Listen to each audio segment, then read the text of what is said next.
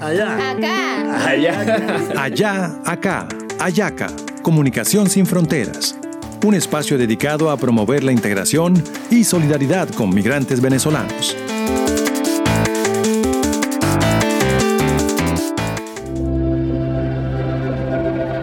El semillero de comunicaciones de Villa Caracas y Bocaribe presentan Masajista, otro capítulo de la serie sonora para promover la solidaridad con las hermanas y hermanos venezolanos y contrarrestar discursos de odio y xenofobia en la ciudad de Barranquilla. Bienvenidas y bienvenidos.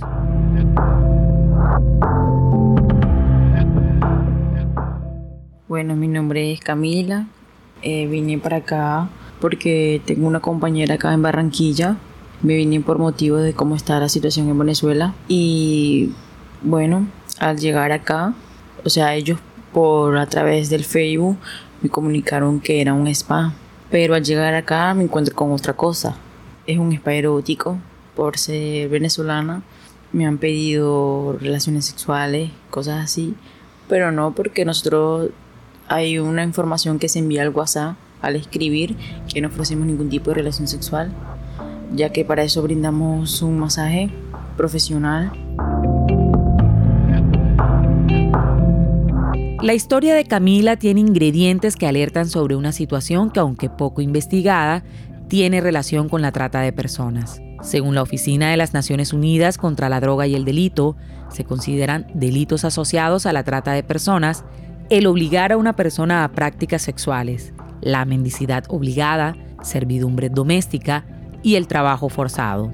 Si a nuestra entrevistada le prometieron trabajo en un spa y al llegar era algo diferente, aunque ella exprese que voluntariamente lo aceptó, se trata de un delito. Así lo confirma Gilberto Zuleta Ibarra, oficial para Colombia de la Oficina de las Naciones Unidas contra la Droga y el Delito. El consentimiento que de la víctima jamás va a exonerar de responsabilidad penal al tratante. Y lo dice textualmente la ley colombiana en su artículo 188A del Código Penal. Así la víctima haya consentido, el tratante no se exime de responsabilidad penal. Y eso es muy importante para autoridades, pero también para las mismas víctimas y la misma sociedad. Que sepa que así la víctima haya dado un consentimiento, porque además no sabemos en qué contexto dio el consentimiento. Una situación de necesidad, una situación de amenaza, unos factores estructurales de violencia, exclusión y discriminación. Entonces no nos importa que haya dado el consentimiento. Así sepa lo que iba, si haya dicho yo acepté eso sigue siendo un delito, sigue siendo trata de personas, sigue siendo condenable y sigue siendo ameritando una sanción de 13 a 23 años de prisión en Colombia. Amplificamos el llamado de alerta a las mujeres migrantes venezolanas para no caer como víctimas de la trata de personas e invitamos a nuestra audiencia a denunciar estos casos que no son pocos en la ciudad de Barranquilla.